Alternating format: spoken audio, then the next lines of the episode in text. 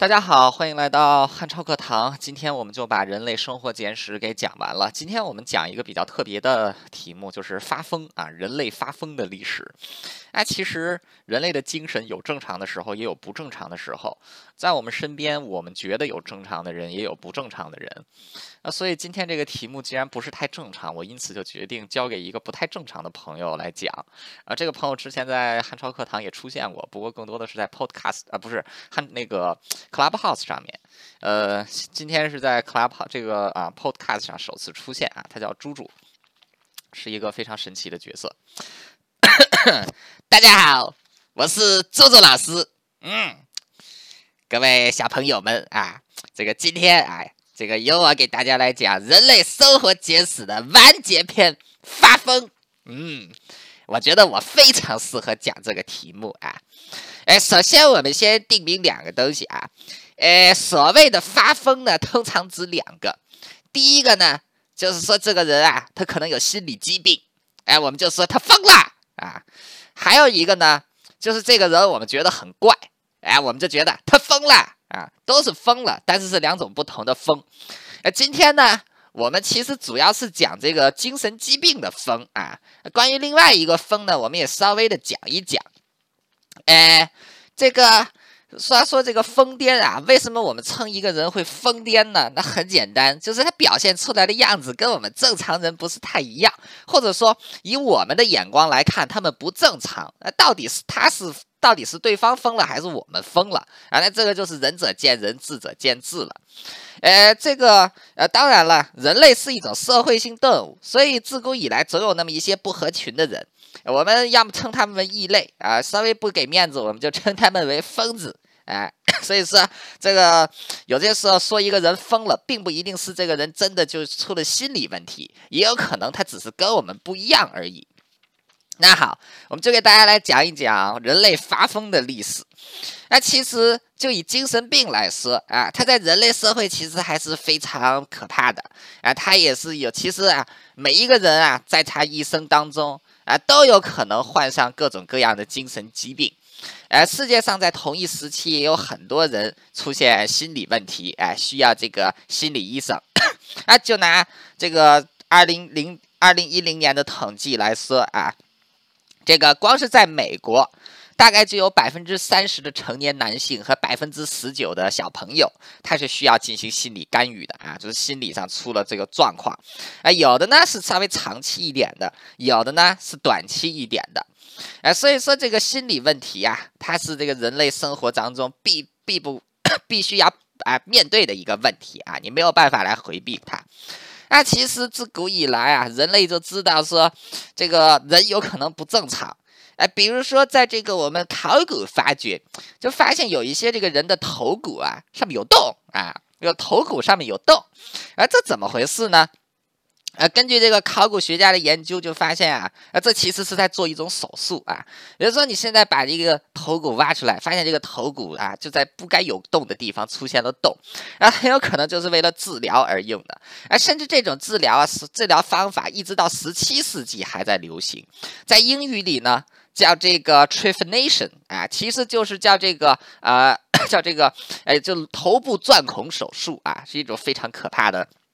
手术生还率很低。通常来说呢，当时的人认为啊，这个人要是不正常，是他脑子里进了什么脏东西，就得给这个脏东西取出来。怎么把这个脏东西取出来呢？很简单，把脑子给开一个洞，然后取出来就好了。哎，比如说这个，大家要现在去 Google 一下啊，有一幅挺有名的画，是这个大概在啊一四八八年啊左右画的，叫这个。叫这个啊，就是把疯狂的石头取出来啊，the extraction of the stone of madness 啊，把疯狂的石头取出来。呃，里面这个时候是在做这个啊头部钻孔手术啊，从这个拿着一个长长的镊子啊，在头上钻了一个洞，啊，把这个什么脏东西从头里面夹出来。然后我们现在知道这个方法完全就是在扯淡啊，这个完全就是缺乏任何的科学依据啊。但它在历史上呢 是沿用了很久。哎，有的人说。是这个啊，有的人是说，哎呀，脑子里进了脏东西取出来；也有的人说，哎，他被恶魔附体了，所以要在这个头上开一个门啊，让这个恶魔出来，那就有了这种手术。这种手术可以最早追溯到什么时候呢？石器时代啊。距离现在也有两三万年了啊，所以说这个人类自古以来就很会作死啊，很会这个啊这个啊这个坑害别人。那其实我们看一看早期关于发疯的医学啊，通常来说都是跟这个所谓的邪气、恶灵、恶魔啊这个有这个关系。啊，比如说 在这个啊古代埃及。就说这个啊，这个这个这个人要是他不正常，那是为什么原因呢？啊，就是被这个恶魔给附体了啊！啊，犹太这个希伯来文的这个古籍里也是这么写，啊，中国也是啊，中国也有这个为也有这个巫师来专门驱魔，啊，甚至后来还有这个邪气入体的这种说法啊，到现在你看一些武侠小说啊，还有一些奇幻小说也有类似的这个情况，哎，甚至这个。这个这个圣经里啊，还有类似的啊，还有这个类类类似的记载啊，就是说这个啊，最早犹太的这几个王啊，扫罗王还有大卫王啊，都是被这个恶灵给附身啊，被这个邪念给附身啊，然后他就变得行为关张啊，就不正常了。啊，所以说当时的这个，既然大家的理论都是这个人，这个人被脏东西附体了，啊，所以很简单，把脏东西取出来就是了嘛，啊，所以就有的就驱魔啊，有的就这个啊跳舞啊，有的呢就更直接干脆啊，就像我刚才说的这个头部穿孔手术啊，直接给你打个洞啊，什么东西都出来啊，脑浆也出来，命也出来啊，呃。那这个等医学稍微有些演进呢，呃，虽然说穿孔手术还在继续进行，啊，但是呢，当时也出现了一些对于这个啊这种精神疾病或者说这种发疯病，啊，它有一些 尽量的要符合逻辑一点的解释，比如说这个医学之父啊，古希腊的这个希波克拉底啊，那他就是认为就这些发疯啊。而也是自然造成的啊，它不是这个这个这个恶灵造成的啊，这就是一个进步啊。那这个希波克拉底他其实按照这个古希腊的那个想法来说，他也认为人类人体内有四大元素而，任何疾病呢都是因为四大元素不平衡啊而导致的，所以这个发疯病也一样啊，就是由于这个不平衡来导致的啊，就是四种这个 humors 啊，四种这个元素啊，它它这个不平衡了，哎，所以就。那要怎么治疗呢？哎，很简单，放血啊！你把这个血放一放啊，搞不好就平衡了。还有呢，就是喝一些奇奇怪怪的东西啊，比如说喝尿啊、吃大便啊，还有什么喝酒啊这一些，哎，然后来这个治，来这个尝试来进行，来来这个进行治疗啊。那所以说，当时希希波克拉底就。做出来了一个比较进步的事情，就是采取一些医学手段来进行治疗啊，比如说把这个病人啊给这个关起来呀，啊，或者说给他吃清淡的食物啊，啊是，然后还有这个放血啊这些的这个方这些的这个方法啊，这个希波克拉底对于这个发疯的解读呢，也被后来的柏拉图和亚里士多德啊所继承，然后后来在古代罗马啊罗马帝国时期啊，也是专门有医生呢来处理这些。来处理一些所谓这个疯掉的人啊，一般来说都是用这个古希腊罗马的方法，呃，所以说当时在希腊呢就发生了一个变化啊，就是从早期的这个坚信恶灵附体，到后来是觉得人自己出了问题啊，算是医学上的一个进步。哎，俗话说得好，有进步就有退步啊。这个到了中世纪的时候啊，那欧洲人的脑子就被驴踢了。啊，这个他们当时因为这个呃，基督教在整个欧洲大陆盛行，啊，所以说这个关于恶魔附体的那一套理论呢，啊，又回来了。那当时的这些教堂呢，普遍对这个科学技术和科学解释比较排斥，再加上教堂当时又垄断了这个很多的教教，又垄断了教育，所以说宗教生活啊，是深入到了人类生活的方方面面。啊啊！因此，这个关于医学方面呢，也更多的有了一些宗教色彩。那因为心理疾病跟这个其他的疾病很不一样的一个特点，就是它往往在这个外表人的这个外外表啊，它有些时候病征并不是太明显，只是这个人行为不一样啊，并不是他这个人身体出了什么问题。而所以说，当时就很容易的在中世纪。就把这些就把这些啊所谓发疯的人解释为被这个撒旦啊，就是这个有撒旦的这个恶魔给这个附体了啊，所以当时就又回到了那个驱魔的时代。那所以说，我们纵观整个中世纪，那对于这个啊所谓的精神病患者或者疯子的迫害啊，其实是 非常严、非常这个严重的。啊，而且在同一时期，欧洲整个社会十分黑暗，呃，农民的这个压力很大，呃，所以说当时就是。发疯的人也特别多啊，然后就很多人就抑郁啊，很多人就疯狂，呃，所以说当时有大量的人因为所谓的啊发疯啊，然后这个被迫害，而甚至在有一些地方甚至出现了叫这个 mass madness 啊，就是大疯狂啊，大疯狂的情况啊，就比如说这个一大群人啊，突然之间就好像不正常了啊，然后就全部都被这个啊教 教会教会这个给打死啊，那这个。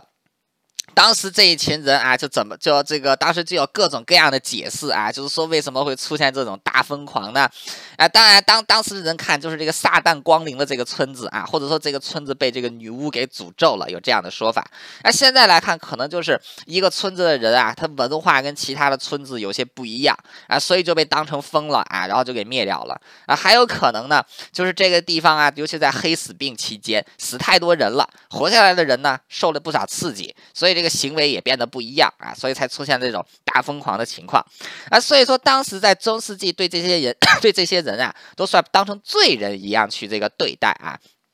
就说他们这个是被邪灵附体，所以就要把这个邪灵。给赶走啊！一般来说都交由这个教士来进行这个驱魔啊，啊，包括甚至这个当时就是包括这个啊猎巫的手段啊，也用到了这个对付这些所谓的疯子的手段上面。哎，比如说看这个女巫啊，她是不是这个，她是不是这个被恶魔 被恶魔给这个附体？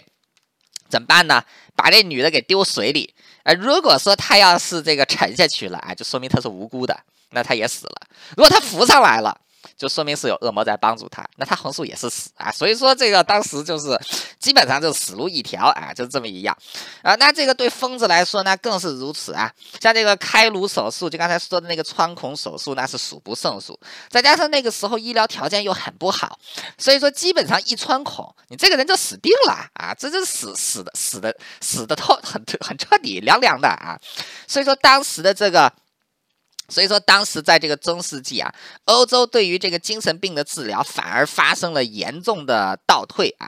啊！但是在另一个光明一面，就是在中世纪晚期的时候啊，欧洲的一些国家出现了一些专门收容疯子的这个医院啊，就是疯人院啊，这个这个啊，asylum 啊，或者说叫这个 lunatic house 啊，就是疯，就是这真的就是关疯子的地方。那主要就是把这些人关在这里，不要让他们这个出来跟其他人在。在一起，怕他们的邪灵感染到别人啊。比如说，伦敦非常这个英国啊，不是伦敦，英国非常有名的这个 Trinity Hospital 啊，圣三一医院啊，其实最早就是一个精神病院来的啊。到现在，圣三一医院的精神科精神科啊，在英国都是佼都是佼佼者啊。那啊，后来人类呢，就是这个逐步啊，进入到了啊，进入到了这个叫啊文艺复兴时期了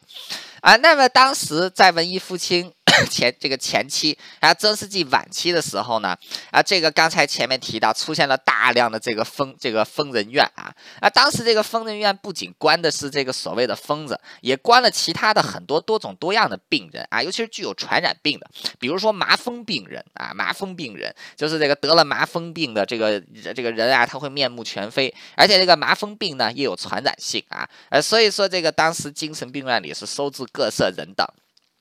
那当时这个甚至很多人就把这个麻风病人跟疯子啊这个 划分，这个直接画上一个等号。那时间来到文艺复兴时期呢，那这个啊就是医学又再次这个大发展。那所以说欧这是中世纪的那一套所谓驱魔的理论呢，又发生了改变。古希腊时期偏向科学的解释又回来了。啊，一个来自现在德国的这个。这个啊，医生叫这个叫叫这个 John Han Weaver 啊，威尔啊，他就是第一个啊，就是人类历史上第一个专职治疗精神病的医生。啊，这个他也是像之前的希波克拉底认为啊一样，就是这些精神疾病啊，并不是所谓的恶魔啊，而是这个自然的现象啊，是这个一种一种病理啊，就是一种病，而不是一种恶魔附身的情况啊。所以说，这个威这个威尔也开始用科比较科学的方法了，来搜治这些病人。那威尔他认为啊，就是这个啊，要对这个病人啊，要让他们改善呢，就需要要让他们有所改善呢啊。第一就是需要 让他们生活在特定的环境里边啊。第二呢，要对他们进行照顾啊。所以说，在这个啊，就是借着呃，周世纪末期出现的这一些啊，疯这个麻风病院、精神这个疯人院啊，当时在文艺复兴时期呢，就出现了专职收容精神病人的治疗场所啊。这个最这个最早。开放的这个第一个啊，专职收收留精神病人的啊，这个医院其实是在比利时啊，这个在公元在这个啊十五世纪啊，就是一四几几年的时候啊，当时比利时也开办了大量的。精神病院啊，比利时俨然成为了欧洲的这个啊精神病诊疗中心啊啊，这个当时可以说这个在比利时开创了可以像我们现在这样认为是这种啊社区这个社区 精神健康啊帮助小组这样的情况，哎，就是让这个本地的居民呢啊，就是把这些疯让这些疯子呢能和本地的居民正常交流，定期举办交流会，啊，让这些疯子呢也能体会到这种正常的生活。啊，想借此呢，能够这个改变他们的情况啊，所以说在整个十四世纪啊，十五这个十五世纪啊，当时是朝着这一个方向改进。啊很可惜的就是呢，这个啊，到了这个十六世纪的时候啊，呃，这个 这个到了十六世纪的时候啊，这个大家就发现啊，这样的医院呢，虽然说好像对疯子有点好。但是太花钱了啊，所以说到了十六世纪的时候呢，各国的这个政府啊，还有地方的行政机构，那纷纷就开始取消这一些啊对病人还算不错的疯疯人院，转而建立的呢，就是那种我们经常在这个。就是早先读小说里读到的那种会折磨病人的这个疯人院啊，那他们就建立的这种呢，就叫疯人院啊，asylums 啊，就是这个疯人院。哎，当然了，现在这个人类社会最有名的疯人院应该是 DC 宇宙里边的这个啊，这个这个 Arkham Asylum 啊，就是这个里面很多牛人啊，像小丑啊、小丑女啊啊，都是从那里面出来的。哎，不好意思，串戏了。OK。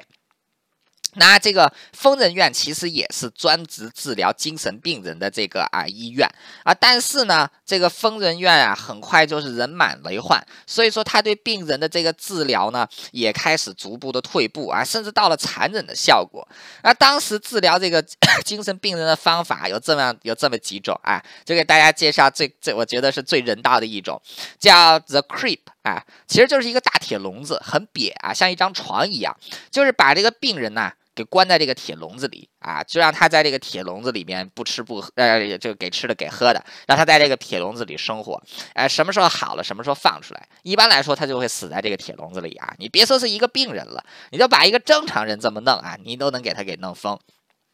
啊，还有的呢，就是这个对病人像泼冷水啊，啊，或者说这个大冬天的在这个雪地里挖一个洞，把人给埋进去啊，各种各样的方式来刺激他。啊，当时这个疯人院死亡率也很高啊，百分之五十九的病人啊活不过这个，活不到第二年的春天啊，冬天的死亡率尤其的高啊，因为这个就是缺医少药啊，又缺乏物资啊，所以说这个死的是。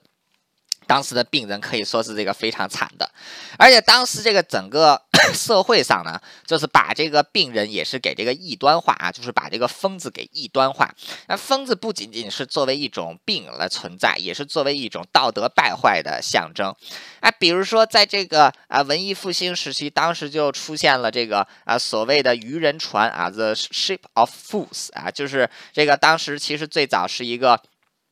就是是一个这么讽刺剧啊，就是也不是讽刺剧了，就是这么一个啊啊，有点像是文学创作的出来的一个东西啊，就是一群完全不称职的人 来掌管一艘船，那最后这些船就会这个啊就会这个沉掉。那当时欧洲也确实出现了这种啊所谓的渔人船，那就是把一群疯子给放到一个船上，然后就让这个船漂流出海，啊这些人当然就这个葬身鱼腹了啊，啊这个当时啊甚至这个啊就是这个还有很多的这个文艺复兴时。时期我们看到很多的画作啊，就是关于会这个画这个疯子的啊，那比如说这个。当时一些比较有名的画家啊，都曾经画过这个疯子哈，甚至是这个疯人院里边啊，奇奇怪怪的这个这个这个样子。啊，然后甚至在一些文学艺术作品里啊，比如说这个莎士比亚的一些 剧作当中，就有疯子或者愚人的形象。啊，包括这个唐吉可这个唐吉可德啊，西班牙的这个塞万提斯的作品《唐吉可德》里边，那唐吉可德本人也是生活在他自己的妄想症当中。啊，所以说当时在文化艺术作品当。当中，疯子的形象也是变得越来越突出啊！但是随着这个疯人院大这个规模的扩大和里面发生的一些事情啊，社会大众对于这个疯癫的，对于这个疯癫的这个概念啊，变得是更为可怕啊！认为是他们就是这个这群人是完全不一样啊，所以就要把这群人给给这个这个关起来啊！比如说在《大英百科全书》里啊，就说了说这个。对疯子来说啊，这个社会只有两种手段：第一，要么是关进医院；第二，要么是关进监狱啊。就当时这种想法，哎，就在这样的指导思想之下，这个啊，当时也是发生了非常多的这个虐待病人的事件。啊，到了十八世纪，情况稍微有些好转啊，就是因为当时有一些比较有良心的医生啊，他们发现对病人实在是太苛刻了啊，对这些病人实在是太惨了啊，所以说有一些人呐，就开始这个啊做一些尝试的改革啊，比如说有一个法国法国人啊，这个。菲利皮皮内尔啊，这个皮内尔啊，他就开始这个在一个叫拉贝斯 e 的地方开始设立了第一个比较人道的精神病院啊，在一七九三年，这是在法国大革命啊，法国大革命期间，拿破仑还没有崛起呢。那他呢，就是这个 在这个啊精神病院，他主要就是想要用爱和同情啊来感化这个精神病人，而不是用这个皮鞭、铁笼子啊，然后这个泼凉水啊，这个活埋这样的方式呢。来这个对付这些病人，啊，这个出人意料的。当时很他办这个东西的时候，很多人都说：“你这怎么可能能成功呢？这些疯子就是得这个打，就是得骂啊，就是得把他们这个打得像狗一样，他们才能好的嘛啊！但其实也之前也没有好的嘛啊，这个。但出乎意料的就是啊，皮内奥的这个做法却出奇的成功，很多的人呢被成功的这个啊自。很多很这个成功的自愈，那之前平均每个病人啊，就是要在精要在这个 asylum 里待上十几年的时间。啊，但是在 p i n e l 的这个医院呢，往往待上不到半年啊，就可以出院了啊，这个人就基本上这个人就基本上这个恢复了。啊，所以说这个是这个当时欧洲各地有一些比较开明的医生呢，也就开始用这些，也就开始借鉴法国的这种方法。啊，比如说英国的一个。知识分子啊，叫 William t o o k 啊，图克，他就是这个把 这这这一项改革带到了这个英国啊，在英国的约克郡啊，建立了这个约克疗养院啊，然后这个当时最早有三十个这个精神病人，那这个所以说后来就是产生的这一个治疗的方法呢，就叫做道德治疗啊，或者说叫做有道德的治疗，就是这个 moral treatment。主要来说呢，就是把病把这些疯子也当成人一样来看啊，用这个治疗。病人病医生治疗病人的方式来对待他们，而不是狱卒对待囚犯的方式啊，然后来这个 对待他们。那也是在同一时期，类似的治疗方式呢传到了美国啊。那当时是通过一个叫做 Benjamin Rush 的美国医生啊，然后他这个在宾夕法尼亚的一家医院。来开始来建立了美国的第一间啊真正意义上的精神病诊疗所啊，而且是走的这种道德 道德治疗啊，然后这个真正在美国让这个精神诊疗啊，就是这个道德精神诊疗大发展的是一个叫做 Dix 的啊这个波士顿人啊，那他是当时这个在政府当中推广设立这个公办的精神病院，然后把这个对精神病人的。治疗呢，从私人手中收归到国家手中啊，同时立法保护精神病人的权利啊，所以说当时美国虽然起步晚，但在精神病诊，但在精神病人的关爱方面啊，美国当时是走在了前列。呃，但是到了这个一八，但是到了十九世纪末的时候呢，啊，反而又出现了退步啊，首先就是这个。首先啊，就是这个，因为这样，这个啊，就是这个道德治疗这个诊所的兴起，那很快就出现了医生数量不足、资金短缺的情况啊，所以说又发生了在文艺复兴时期那样的状况啊，就是很快很多精神病院人满为患啊，医护人员只得又回到了鞭子和笼子的时代啊。第二，第二一点呢，那这个。有一些这个有一些病人啊，他没有办法被当时的手段所治治愈啊，所以他就一直只能待在这个精神病院里，那就只成为了一台烧，成为这个一个财政上的负担。哎，正是在这样的情况之下呀，这个当时的 这个啊所谓的道德治疗又发生了退步啊，似乎又回到了文艺复兴时期啊那个用笼子和鞭子对抗病人的这个方法啊，甚至当时整个社会对于这个所谓的。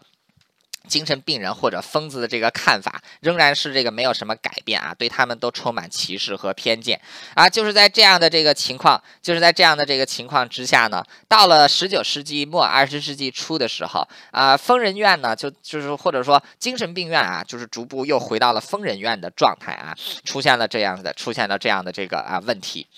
啊，真正就是从根本上改变了啊这一些情况的呢，还要感谢二十世纪初期。在社会学还有这个啊心理学上面的发展，尤其是心理学作为一个崭新的学科啊，然后开始这个发展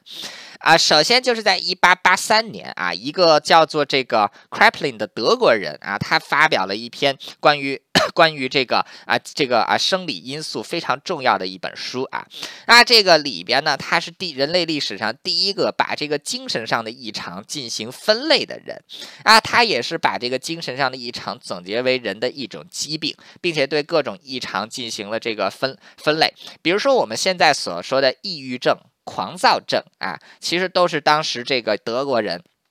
最早进行这个啊，最早这个进行分类的。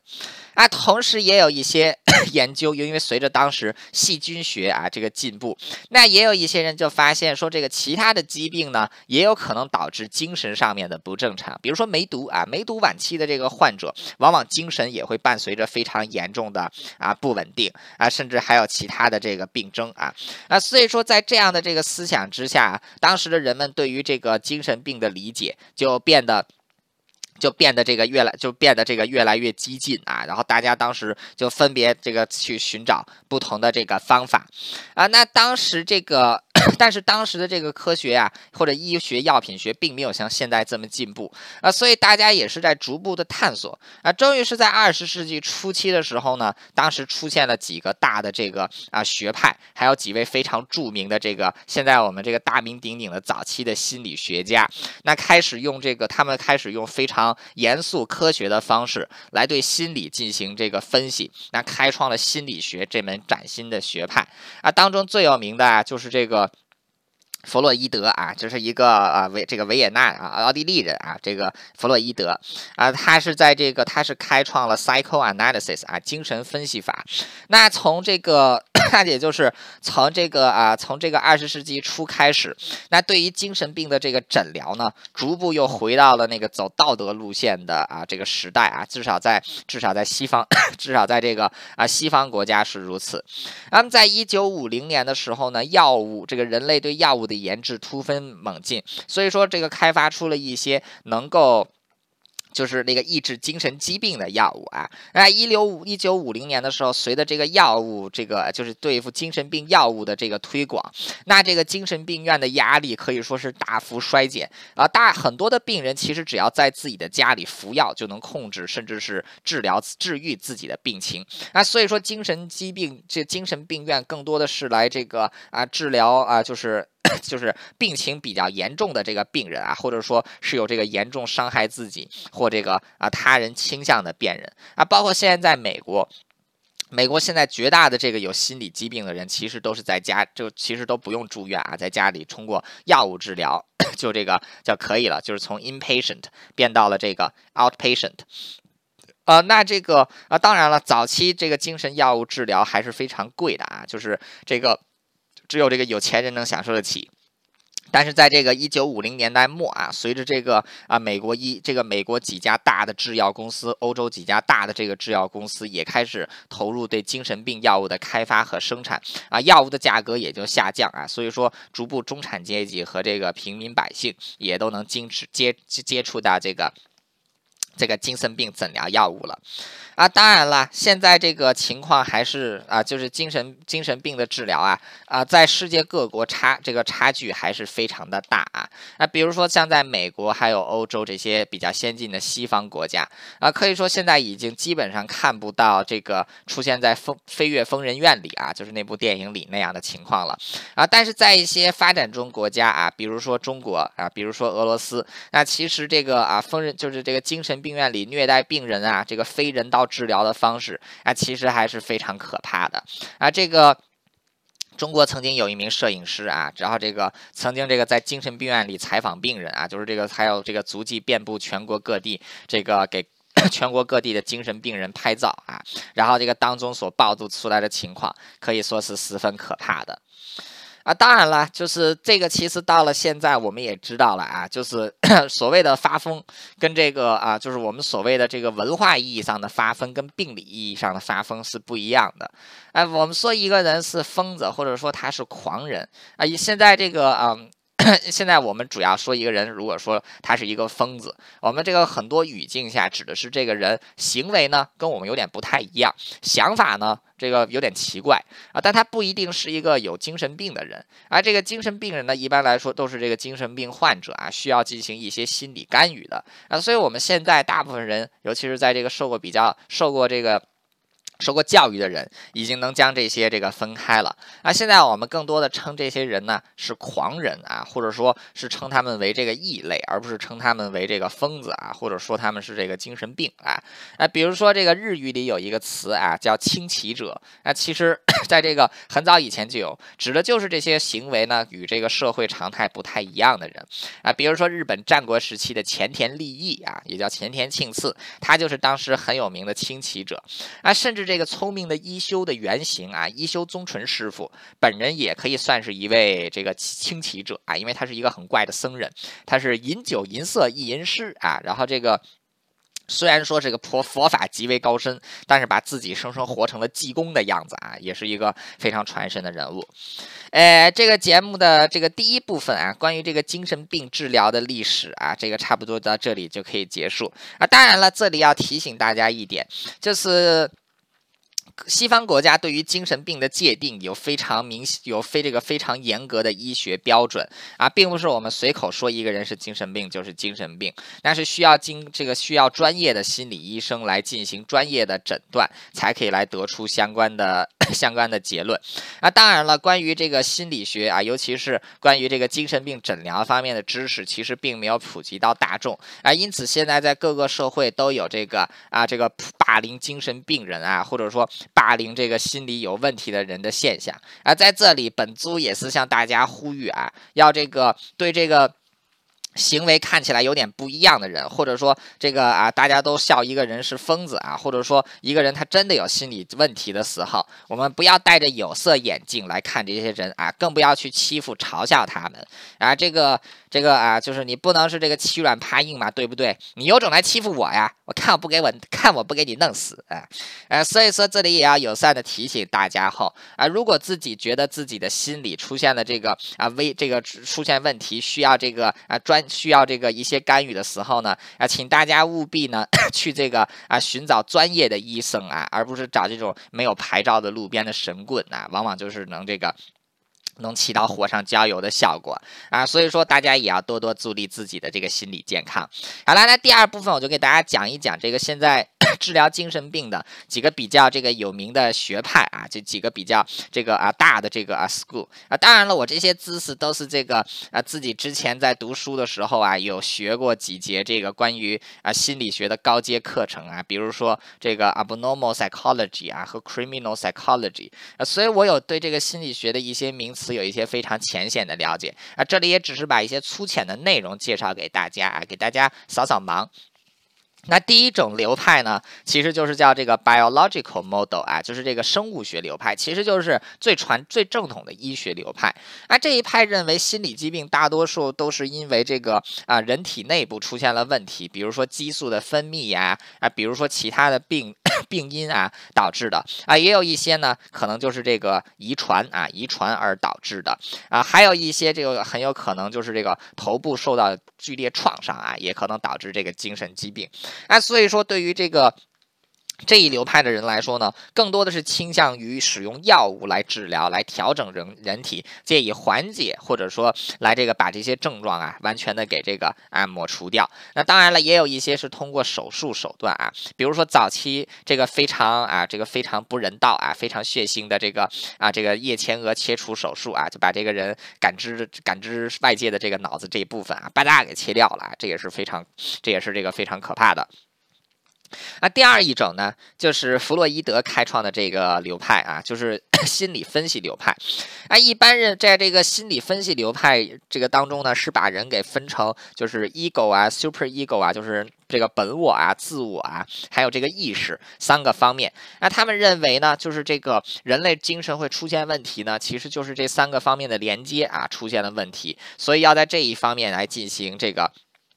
进行这个调整啊，比如说我们看到有的这个精神病人啊，进到这个就是这个见到心理医生的时候，哎，他就躺在这个沙发上啊，然后这个这个一问一答这样，那其实他就是属于这个，他就是属于啊，就是这个啊精神分析治疗的一部分啊。当然还有一些呢，就是可以通过这个啊，就是比较有争议的催眠的手段啊啊，或者说是通过这个互助组啊啊，或者说是通过这个。医生的这个啊精神干预啊，或者这个心理干预啊，或者说理性治这个啊这个理性治疗啊这些手段来这个对症状进行这个缓解。啊，还有一种呢就是啊这个社 行为学派啊这个 behavior behavior model，它其实是从社会学研发过来的。啊，它的理论就是认为这个人类的社会行为呢是跟人类的本个人的行为是跟社会行为是成这个相关关系啊，人类会是对对外进行这个学习的。那所以说在这个 behavioral therapist 呢，其实就是在欧洲产生了最早的这一种比较有道德的治疗方式啊，比如说前面提到的这个互助组啊，就是跟这个正，就是带着大家一起进行这个交流，然后呢进行这个行为的矫正啊这一方面，然后来把这个 来把来这个缓缓解精神病的这个症状啊，还有一种呢就是认知啊，就是这个 cognitive model。那 cognitive model 呢，主要来说就是认，主要就是这个啊，认为啊，就是这个 人们的这个认知出现了问题啊，就比如说这个觉得有鬼怪啊，结果导致这个恐惧啊，或者说这个对自己极为不自信啊，因此产生了这个忧郁。那这个时候呢，就需要通过心理学家来进行引引导，克服恐惧啊，或者说是重复治治这个啊，这个自信心啊，这个算是认知治疗啊。还有一种呢，就是这个。这个最这个现在在这个主流的精神病医学界呢，不太被作为这个 主要主要治疗领域的两种。第一种呢，就是这个人文关怀啊，单纯的是进行这个陪伴啊，还有这个用爱和这个同情来进行这个一单方面的感化啊。还有一种呢，就是这个现在就过去二十年兴起的，就是这个社会文化这个啊里这个社会模文化模式啊。一般来说都是这一派呢，都是认为这些病人都是被逼疯的啊，都是被这。个社会文化给逼疯的啊，所以说要让这个病人呢，要让他们这个正确认识到社会文化，把他们的本我跟这个社会给他们的压力给这个剥离开来啊，这也是一种治疗方式。那当然了，现在所有的心理医生。这些流派都需要进行学习啊，往往在治疗的时候呢，也是多管齐下啊。比如说，他可能同时进行这个互助组，可能这个啊同时进行互助组，同时还要吃药啊。有的时候呢，还要这个啊，这个心理医生呢，还要对他进行精神引导啊，树立一些其他的观念啊，这一些啊。当然了，就尤其是在精神病药物方面啊，那更是需要这个啊不断的尝试啊。比如说，不同的精神病药物对这个相同对这个啊这个对相这个同一种精神药物对不同的病人往往有不种不同的效果啊，所以说这个精神病的这个诊疗费用啊，在美国尤其欧美国家也是比其他的这个诊疗费用是要更多一些的啊。当然，现在欧洲和美国还有世界卫生组织都有这个详细的精神病的诊疗手册啊。比如说，在美国 上一次更新是在我记得是在二零一三年的时候，对这个当时的医疗手册进行了更新啊。那比如说这个。早期其实也是把精这个同性恋啊给纳入精神病的范围，但是在过去几十年的时候，这个啊世界各国的这个精神病诊疗手册都普遍把这个哎这个这个这个啊同性恋给这个移了出来啊，所以说这个人类的。就是精这个，所以说我们看到现在这个精神病啊，或者说我们对于精神病的界定啊，其实也是逐步的把我们传统文化意义上的这个疯癫和这个真正病理上的疯癫呢啊，逐步做一个区分啊。所以说人类真的是一个非常哎，怎么说呢，麻烦的动物啊。这个我们需要吃东西啊，所以我们有生吃鱼这个节目；我们需要排泄，所以我们有这个便便的这一期节目。啊，我们呢这个。